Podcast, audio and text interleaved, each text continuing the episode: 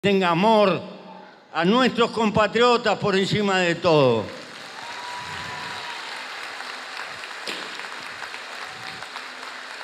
Porque al otro día de las elecciones el país sigue viviendo y tiene que andar. Y luego de nosotros vienen nuestros hijos y vienen nuestros nietos.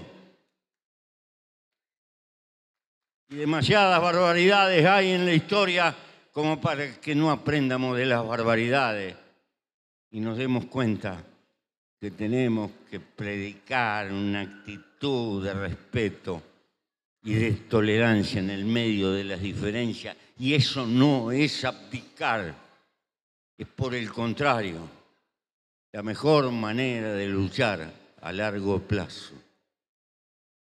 Por eso, lo de Paysandú es simbólico por estas dos cosas.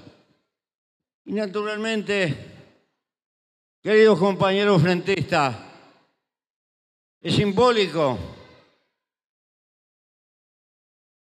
La historia del Uruguay refleja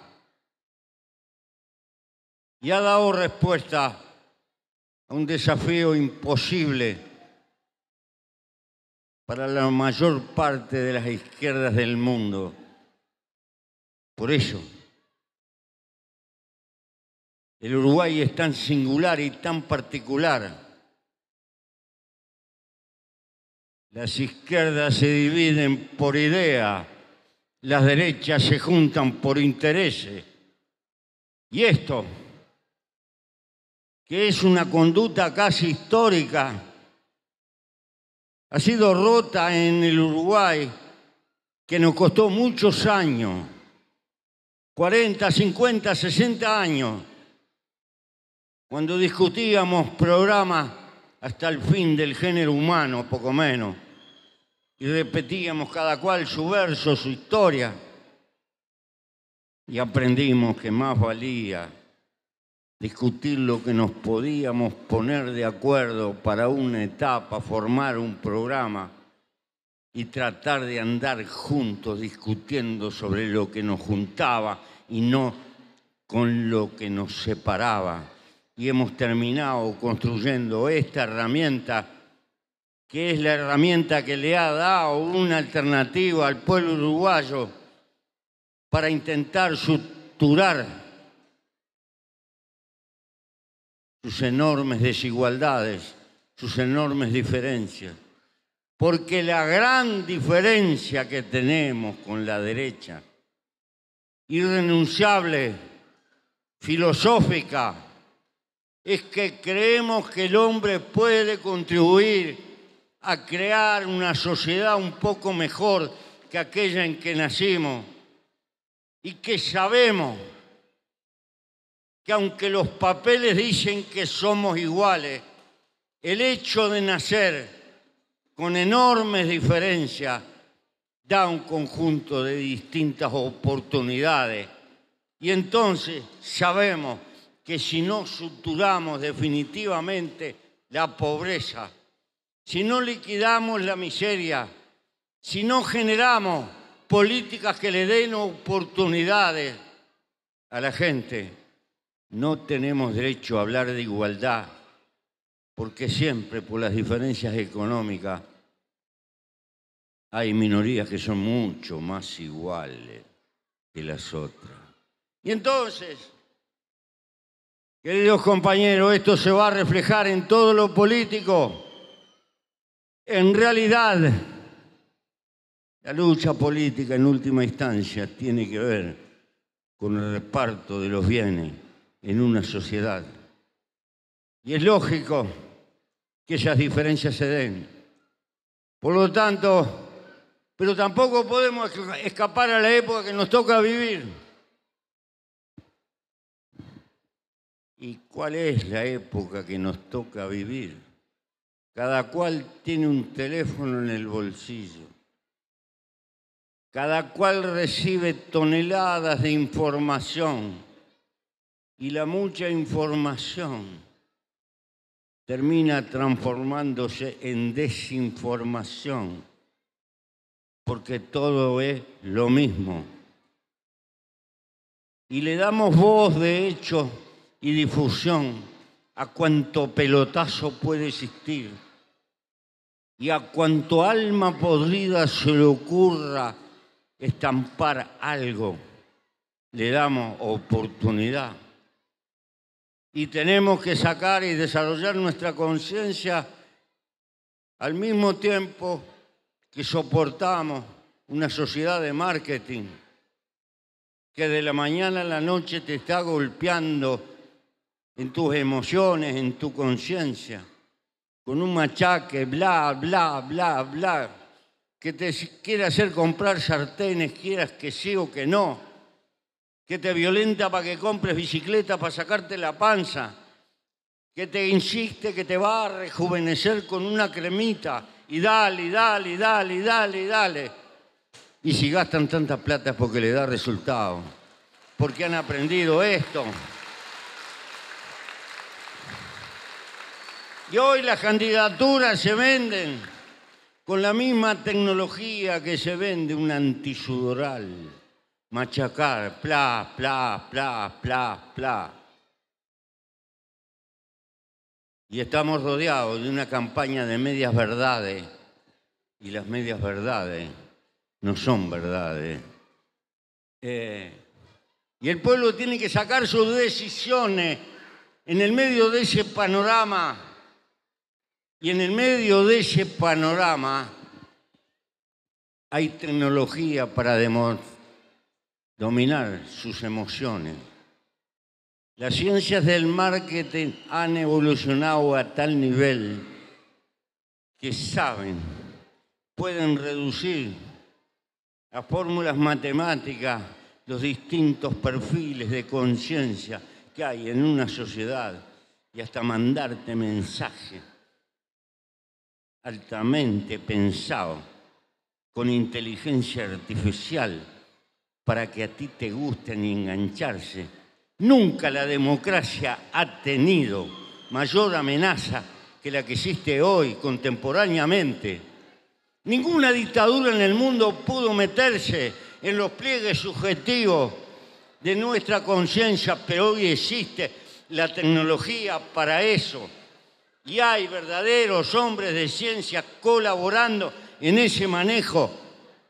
Y los pueblos tienen que sacar decisiones con ese panorama y entonces, no extrañarse que surjan cosas como Trump, no extrañarse que surjan partidos ultranacionalistas en la Alemania que tienen la herencia de, la, de las heridas, de lo que significó el nazismo.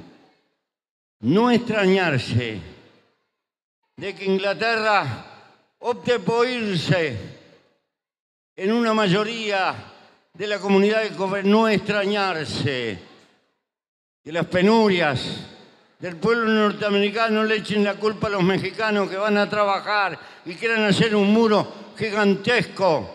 No extrañarse que los pobres negros se ahoguen en el Mediterráneo y la Europa rica que vomitó millones, millones, millones de migrantes a nuestra América le cierre las puertas.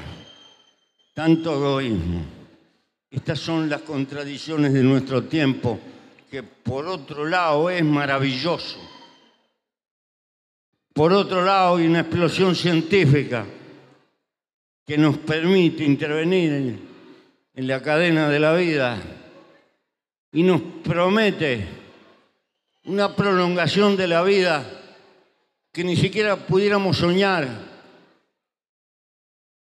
pero a su vez nos está acercando impensadamente al peligro de un holocausto ecológico, porque estamos desequilibrando las grandes fuerzas que manejan la naturaleza.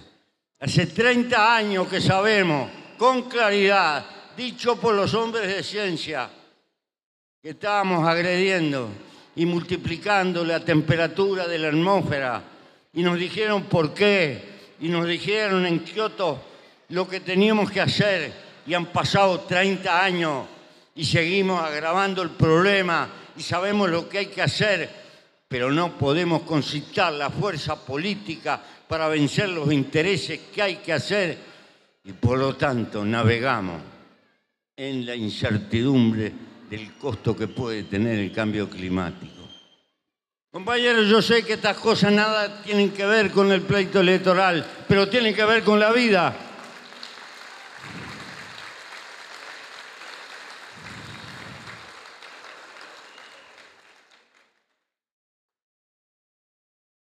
Y entonces tenemos que luchar por nuestra parte.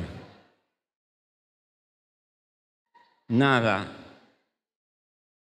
es más hermoso que la vida, a pesar de las lágrimas, de los dolores, de las heridas. El único milagro que existe para cada uno de nosotros es el milagro de haber nacido, porque había 40 millones de probabilidades que le tocara a otro y te tocó a ti. Y tienes que hacer tu pregunta ¿Cuál es el destino de tu vida? Tu vida va a ser un acontecer de confundir permanentemente tener con ser y te vas a pasar toda la vida pagando cuenta, persiguiendo una felicidad que es como la del burro y la zanahoria o la felicidad está al lado tuyo. Es el tiempo para los afectos tener tiempo para tus hijos, para tus quereres, para tus amigos, porque la característica fundamental de la vida frente a lo inerte es la capacidad de sentir. Siente una gallina con sus pollos. Siente una tortuga con sus huevos todo lo que es vivo siente. Las piedras, lo inerte, el silencio universal, no siente. La característica fundamental de la vida es la, capacidad de sentir emociones. Ese es el atributo de la vida. Pero en el ser humano se multiplica porque a los sentires se le suma la conciencia conciencia de sentir. Y entonces, queridos compañeros, se puede vivir porque naciste. Y en eso es igual que una lechuga o una hormiga, un escarabajo.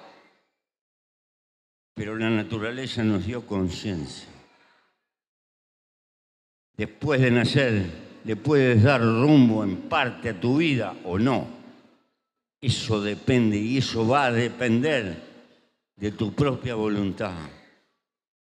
Somos progresistas, compañeros, porque no podemos evitar la muerte, pero como amamos la vida, procuramos que la vida de los que vengan sea mejor que la nuestra y por eso ponemos el alma en la apuesta, por amor a la vida.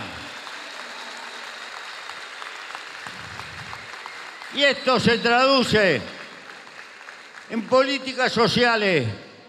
Sí, porque sabemos que hay mujeres solas, con hombres que dispararon en el marco de la pobreza y dejaron eso que llaman familias monoparentales. No, familias donde hubo hombres cobardes que dejaron tirada a la mujer con tres o cuatro hijos y tenemos que socorrerla. Pero hemos descubierto que tenemos que socorrerla no por ser buenos, sino porque la solidaridad nos conviene como pueblo en el largo plazo, porque ahí está creciendo el Uruguay. Y esos gurises hoy sabemos que lo que pierde un gurí en los primeros tres años de vida, nunca más lo recupera.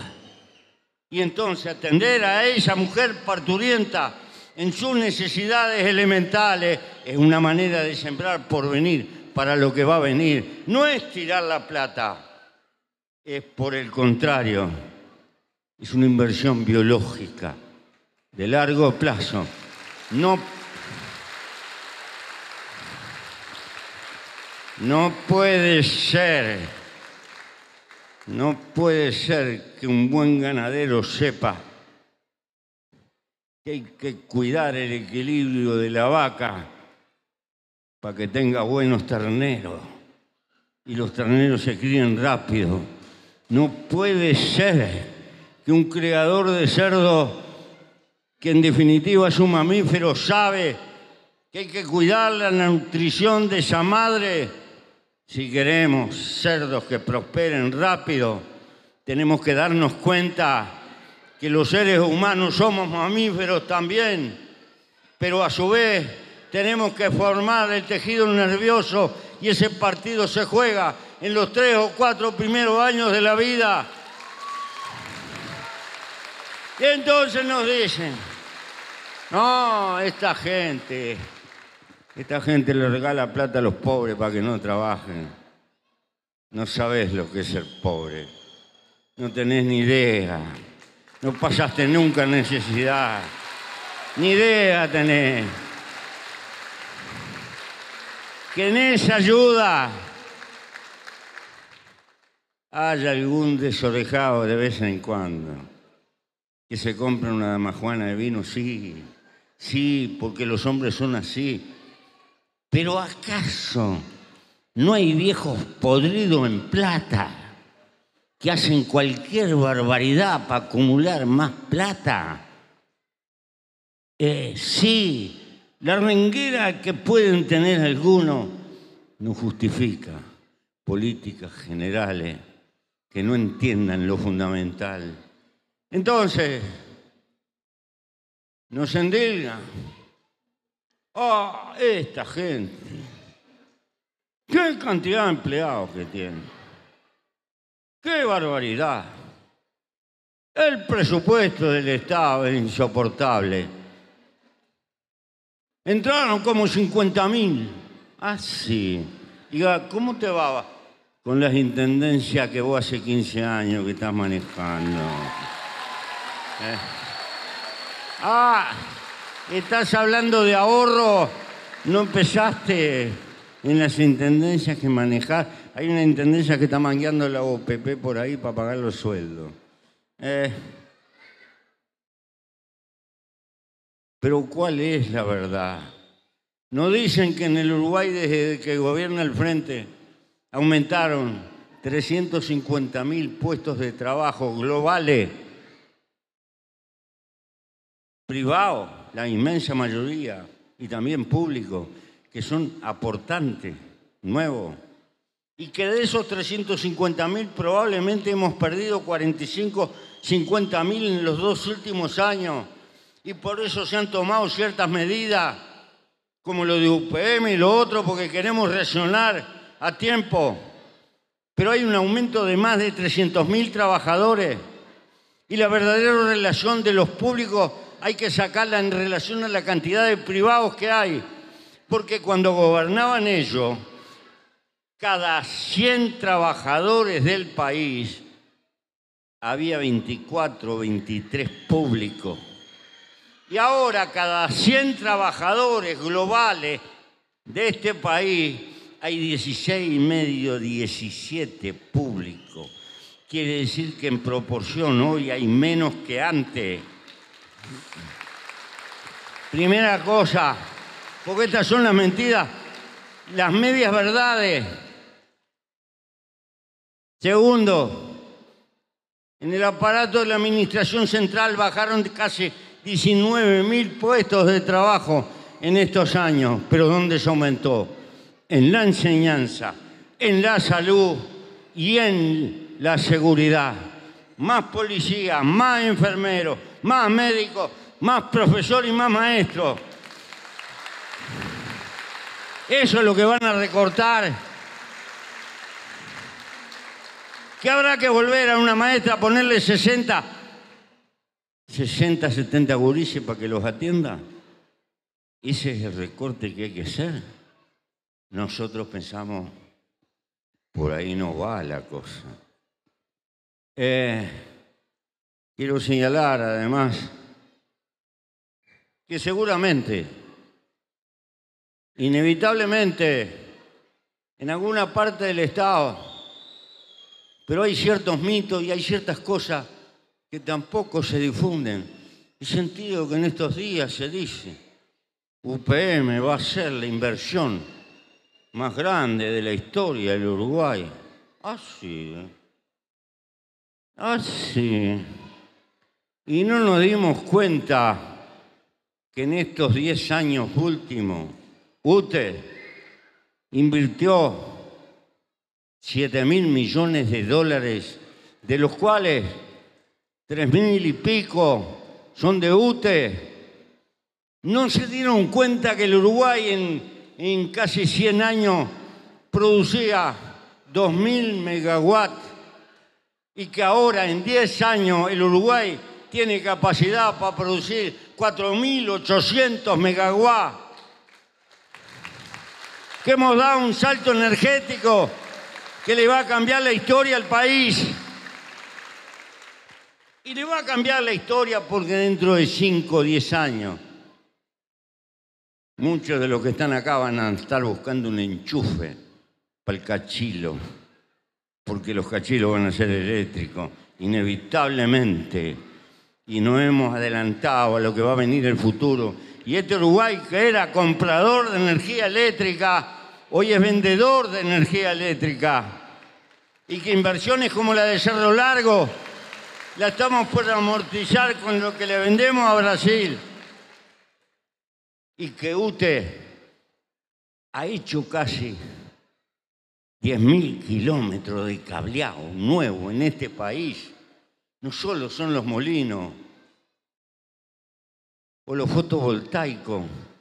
Después la energía eléctrica hay que llevarla. Y hay pueblitos con 10, 15 familias que hubo que llevarle líneas con 40, 50 kilómetros. Eso si fuera una compañía privada no lo hace jamás, porque eso es esclavo. Y sí, el sur está subsidiando al norte. Y viva ese subsidio. Sí. porque eso son políticas de igualar. Y lo propio, y no me quiero extender en Antel, el país que tiene mejor conectividad de América Latina, y somos cuatro gatos locos, ¿qué creen que cayó del cielo? Por supuesto, por supuesto que falta y faltará siempre. Sí, Hubiéramos querido hacer 25.000 viviendas para esos hogares sumergidos que están en la pobreza. Y sabemos que ese es un desafío que está por delante. Y no le vamos a dar solución con las formas tradicionales y tendremos que ir a una arquitectura industrial que pueda abaratar los costos para hacer frente. Y habrá que pelear hasta en el campo de las ideas.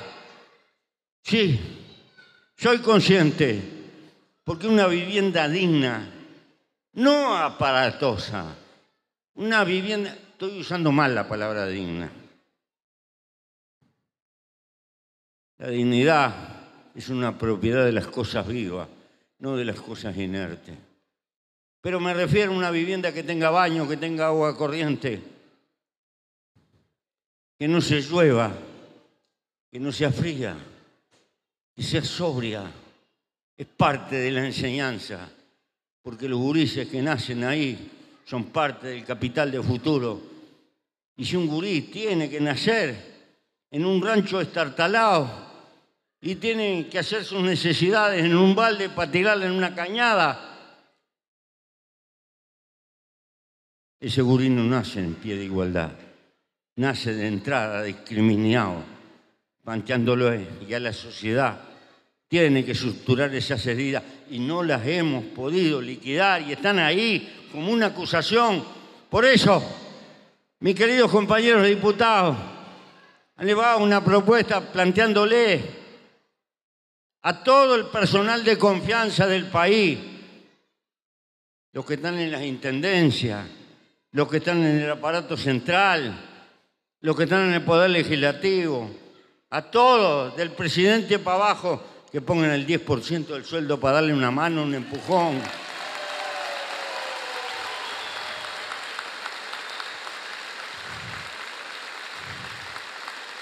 Porque no alcanza con gentear por justicia social. La garganta y la lengua tienen que estar acompañadas con el bolsillo no es cuestión de dar lo que te sobra, hay que compartir lo que se tiene. ¿Por qué? Porque somos de izquierda, porque somos solidarios y lo tenemos que expresar con hechos. Y tenemos que ganarnos la autoridad moral para decirle al que tiene el riñón un poco cubierto de grasa, afloja un poco, viejo, que tenemos que darle una mano a esto. Pero para tener ese derecho moral, primero hay que ponerse uno. Entonces, compañeros, tenemos que darnos cuenta de lo que está en juego. Y lo que está en juego son dos filosofías de ver la vida distinta. Hay gente que honradamente piensa, pobres y ricos hubo siempre.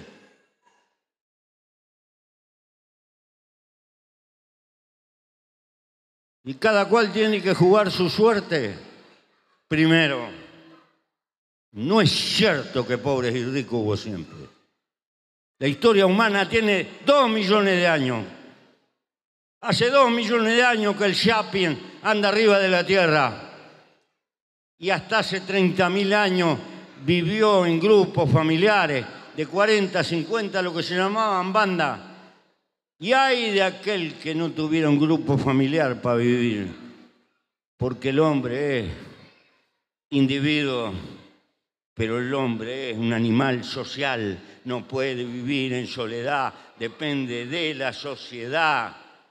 Tenía razón Aristóteles cuando afirmaba el hombre es un animal político porque es un animal gregario.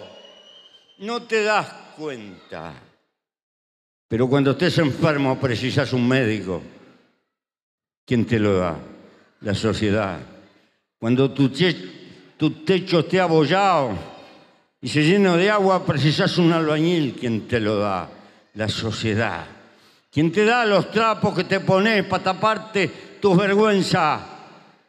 La sociedad. ¿Quién te arregla los telefonitos que te tiene loco en el bolsillo sacando fotos? La sociedad dependemos, interdependemos. Si tuviéramos que vivir como los pumas en soledad, andaríamos con un cuero, con suerte.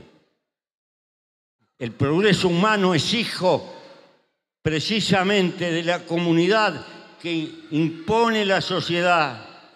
El progreso humano es una acumulación de solidaridad intergeneracional, desde aquellos que descubrieron el fuego y la rueda a los que están trabajando en la biología molecular.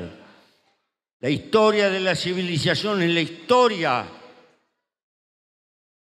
precisamente el desarrollo colectivo del saber humano que se transmite de una generación a otra. Por eso, vale el individuo, sí, pero para que el individuo viva tiene que existir la sociedad. Y la sociedad tiene conflicto porque los individuos somos diferentes y alguien tiene que armonizar. Ese es el papel que tiene que cumplir la política. Por eso, compañeros, no aceptamos la idea de que siempre hubo pobres y ricos.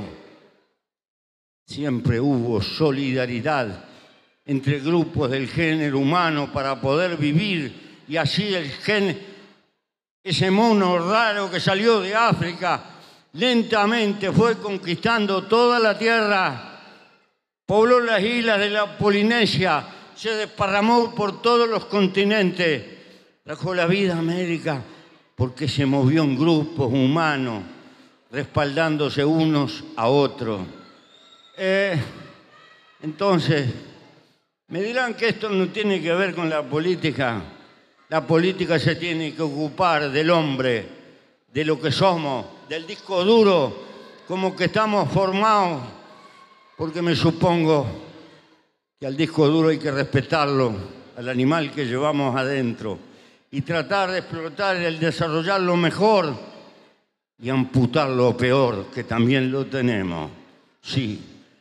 Por eso, queridos compañeros, tenemos una visión progresista, una visión de futuro, de que el hombre puede influir para mejorarse a sí mismo, para intentar mejorar la vida de la especie.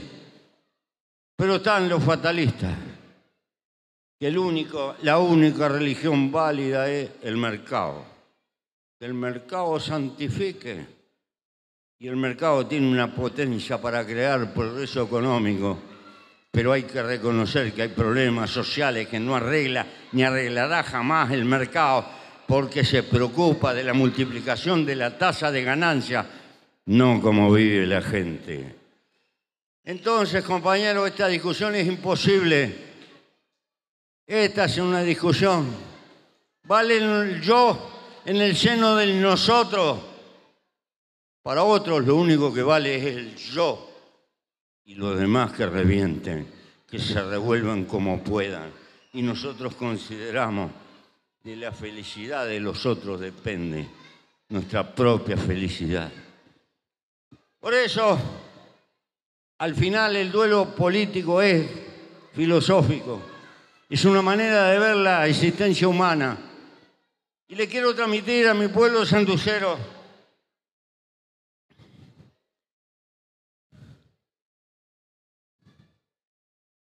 se están quedando. En la calecita de la vida. Los viejos compañeros y compañeras. Con los cuales gastamos una parte de nuestra juventud por un puñado de utopías. Mi actividad social más frecuente es ir a los velorios. Por la edad que tengo, sé que el hoyo está por ahí en la vuelta. Y a la muerte se le contesta con la vida. Por eso estoy en esta campaña electoral. Estoy en esta campaña electoral tratando de reforzar a los compañeros jóvenes que vienen, que van a levantar las viejas banderas de la justicia humana cuando esta generación de luchadores ya no esté arriba de la tierra, porque la vida de los hombres y las mujeres pasa, pero las causas quedan.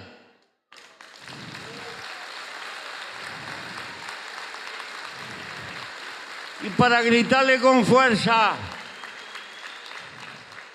la renovación no es solo una cuestión de piel. La renovación es una cuestión de pensamiento también.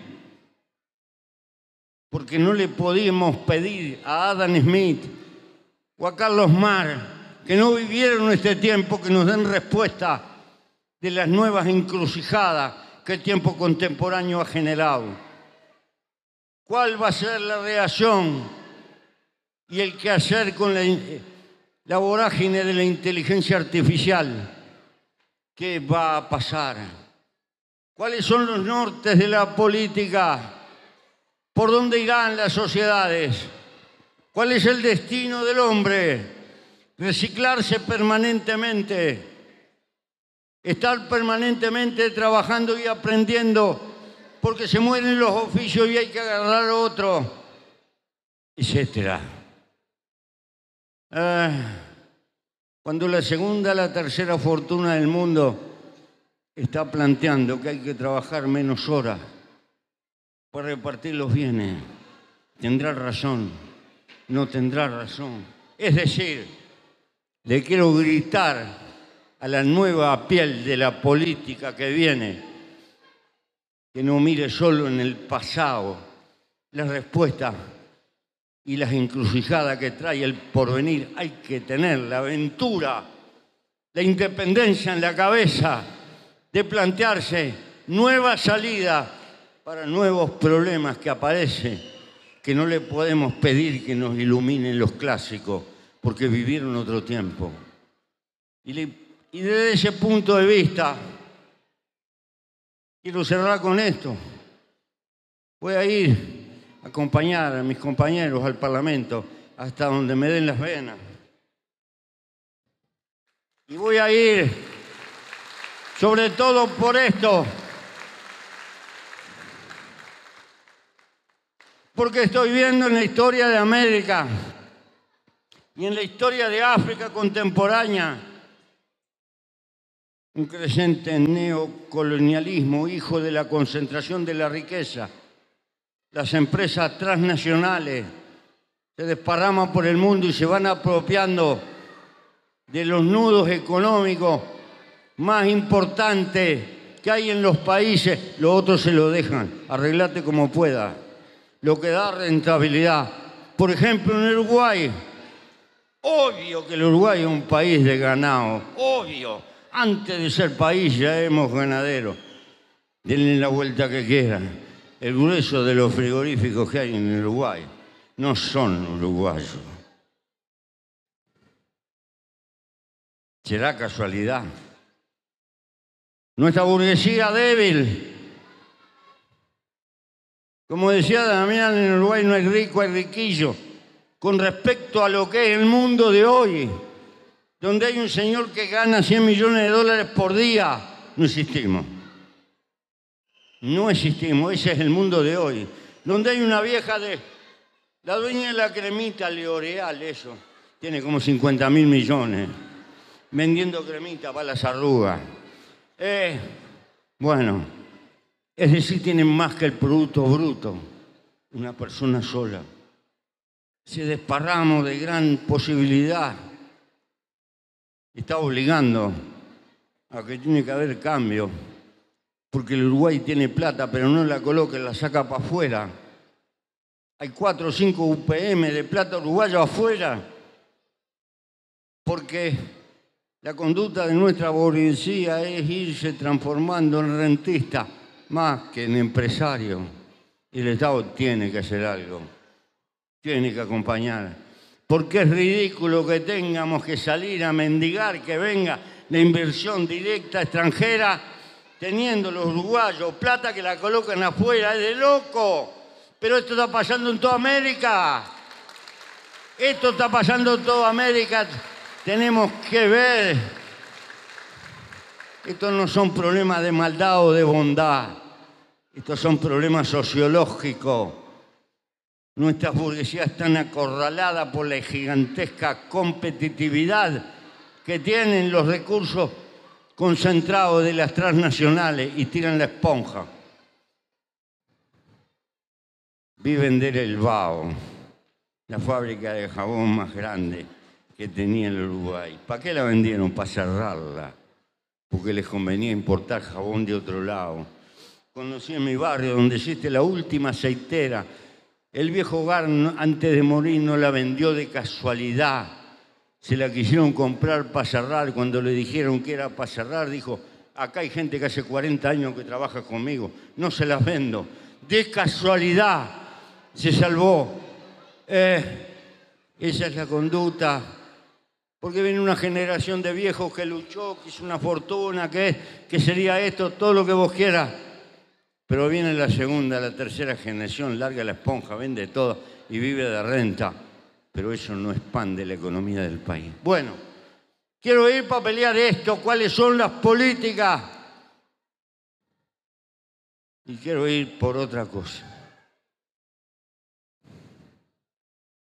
Estoy convencido que el problema de la droga no se arregla con milico. No. Si todo el pueblo no participa en esta lucha, estamos fritas. Porque la tasa de ganancia que tiene la droga es tan grande que siempre va a estar el compatriota flojo que termina por la guita agarrando viaje. Y hace 80 años que se viene reprimiendo en el mundo y cada vez hay más droga. Hay que dar una batalla en las entrañas de nuestro pueblo y no se arregla con el Parlamento, se arregla con una terrible discusión nacional de lo que tenemos que hacer, en la que tenemos que participar todos.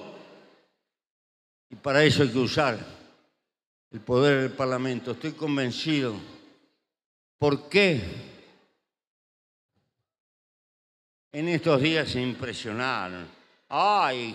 ¿Cómo tantos miles de kilos salen del Uruguay para ir a Alemania? Ah, te asustás por eso. Y no te asustás porque los alemanes compran semejante cantidad de droga y se están dando la papa con los, con los recursos que tienen, con el adelanto que tienen. Y no te asustás que el precio de la droga baja en las calles de Los Ángeles por la competencia de los vendedores que hay con la CIA, con el FBI, con los drones, con todo lo que quieran. No te das cuenta que esta es una batalla con la tasa de ganancia y con la guita que la estamos perdiendo a nivel del mundo y que como decía Einstein, si tú quieres cambiar no puedes seguir haciendo lo mismo. Porque hace 80 años que estamos reprimiendo y cada vez más. Entonces, compatriotas, estas cosas se habrá que discutirlas. Se habrá que discutir qué vamos a hacer con los muchachos que están ganados por la droga adicción. ¿Qué tratamiento le vamos a dar y cómo y a dónde y con qué? ¿O se los vamos a dejar en banda? Que estén regalados como perejil de feria antigua.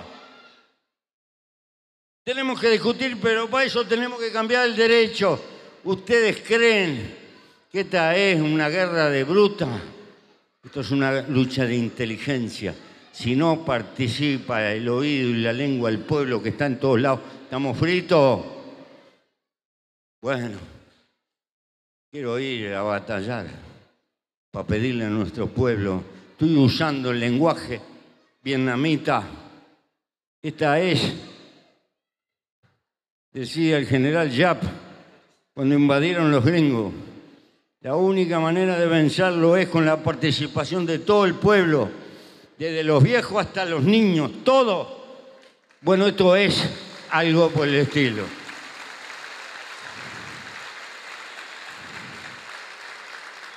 Y voy a gastar las últimas energías que me quedan en ese mensaje de lucha eh, desde la tribuna del Parlamento, pidiéndole colaboración a nuestro pueblo y tratando de llevar a la conciencia lo que está en juego. Yo he sido fumador. Es el peso que tienen los vicios, el dominio de nuestra subjetividad. Esto no es solo un problema de conveniencia, no es un problema de disciplina, es un problema de reeducación de la fortaleza de la voluntad del individuo la droga adicción quiebra la voluntad humana y transforma a un ser humano en un sujeto que no puede salir de un círculo vicioso. ¿Y qué hacemos? ¿Lo dejamos rendido? ¿Lo arreglamos a palo? ¿Hacemos algo? Gran problema que tenemos que discutir. ¿Y qué respuesta le damos a un hogar que tiene un hijo que se desvía? Y es capaz de afanar a la madre. ¿Y qué respuestas le damos? Llevarlo al portal amarillo. A la semana está de vuelta y no está recuperado. Estos son problemas que los tenemos, que vinieron en el mundo moderno. Y el narcotráfico se extienda multiplicando los adictos para que vendan y para que se va transformando un circuito interminable y utilicen lenguaje, plata o plomo. Y eso multiplica las raíces de la violencia en nuestra sociedad por todas partes. Compañero, estuve preso en Miguelete, en Punta Carreta, en épocas distintas. Conocí las entretelas del mundo delincuente. Me quería escapar y para escaparme tenía que intimar con la conciencia de los presos comunes. Aprendí su lenguaje, su modo de ser. Y lo que puedo decir, que aún entre los presos comunes, adictos al delito, había ciertos códigos, había ciertas cosas que no se podían hacer. Hoy el narcotráfico ha destrozado hasta esos parámetros que existían. Vale todo, cualquier cosa. Y es precisamente esto peor que la droga. Peor que la droga es el camino fácil del narcotráfico. Y este es un enemigo público que tenemos inserto adentro de nuestra sociedad. Y este es un problema nacional que no se arregla garrotazo. Lo cual no quiere decir que no se precise el garrote, pero mucho más se precisan otras cosas. He gastado un poco de tiempo explicando esto, porque nadie te va a hablar de esto. Nadie te va a hablar. Te van a decir esto se arregla sacando unos cuantos batallones a la calle, amontonando carne con ojo y uniforme en un problema que es de inteligencia. Eh, es decir, más de lo mismo, precisamente. Y creo que es otra cosa que hay que hacer. Pero hay que discutirlo con nuestro pueblo. Lo tiene que entender la inmensa mayoría de nuestras doñas, de nuestros viejos, de nuestros veteranos. Lo tenemos que entender como nación para dar esa batalla, porque es una batalla no de un aparato, es una batalla de un pueblo por el desarrollo de su libertad, de su verdadera independencia, de su sentido de la vida, de lo que tenemos que transmitir. Necesitamos una reacción de toda la sociedad contra un mal que se nos viene encima y que ha prostituido sociedades como México, como Colombia, que está transformando a Río Janeiro en un infierno, San Pablo en un infierno. Tenemos que tenerlo a tiempo, a conciencia de lo que pasa. Por todo esto, compañeros, dice Martín Fierro, Nunca se acaban los males, van poco a poco creciendo. La vida es un desafío contra los males. Podemos parecer Quijotes peleando por los molinos de viento, pero hay de la vida, si no hay Quijotes que peleen por un mundo mejor. Por eso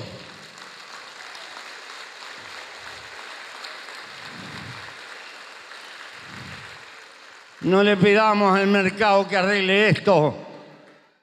Precisamente, el mercado es el autor de esto, porque estamos educando a nuestras sociedades que triunfar en la vida es tener plata a cualquier costo, fuere como fuere, que el perdedor en la vida es el pobre y que antes que nada hay que ser rico y cuanto más rápido mejor. No nos extrañemos que los gurises sin experiencia se les torza el camino con facilidad, porque eso es lo que estamos tácitamente sembrando. Y yo creo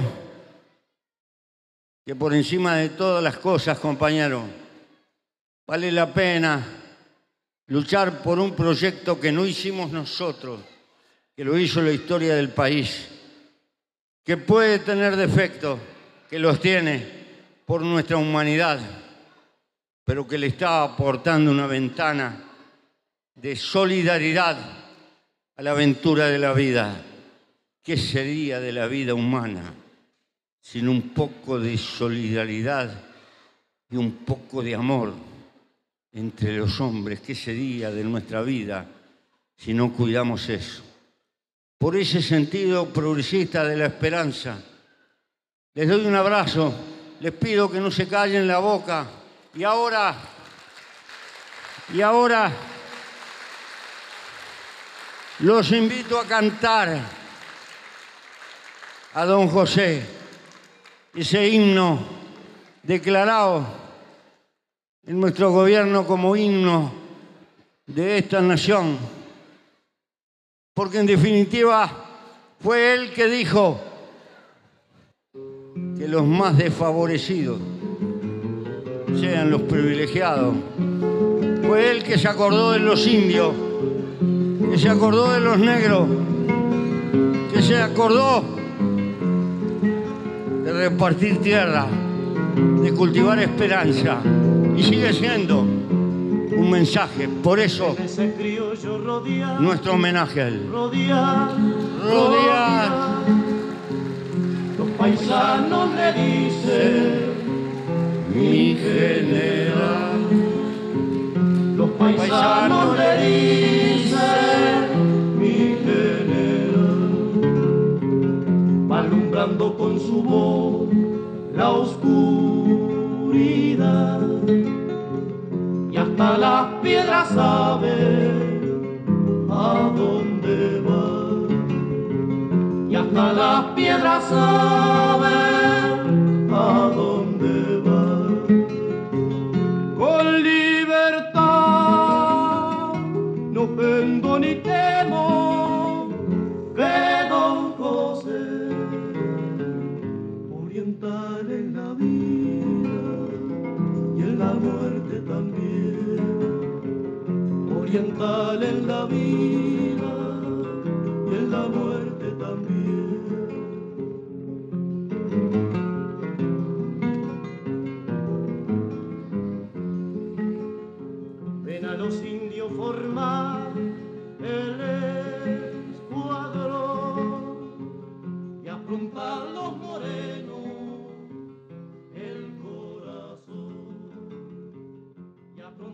los morenos.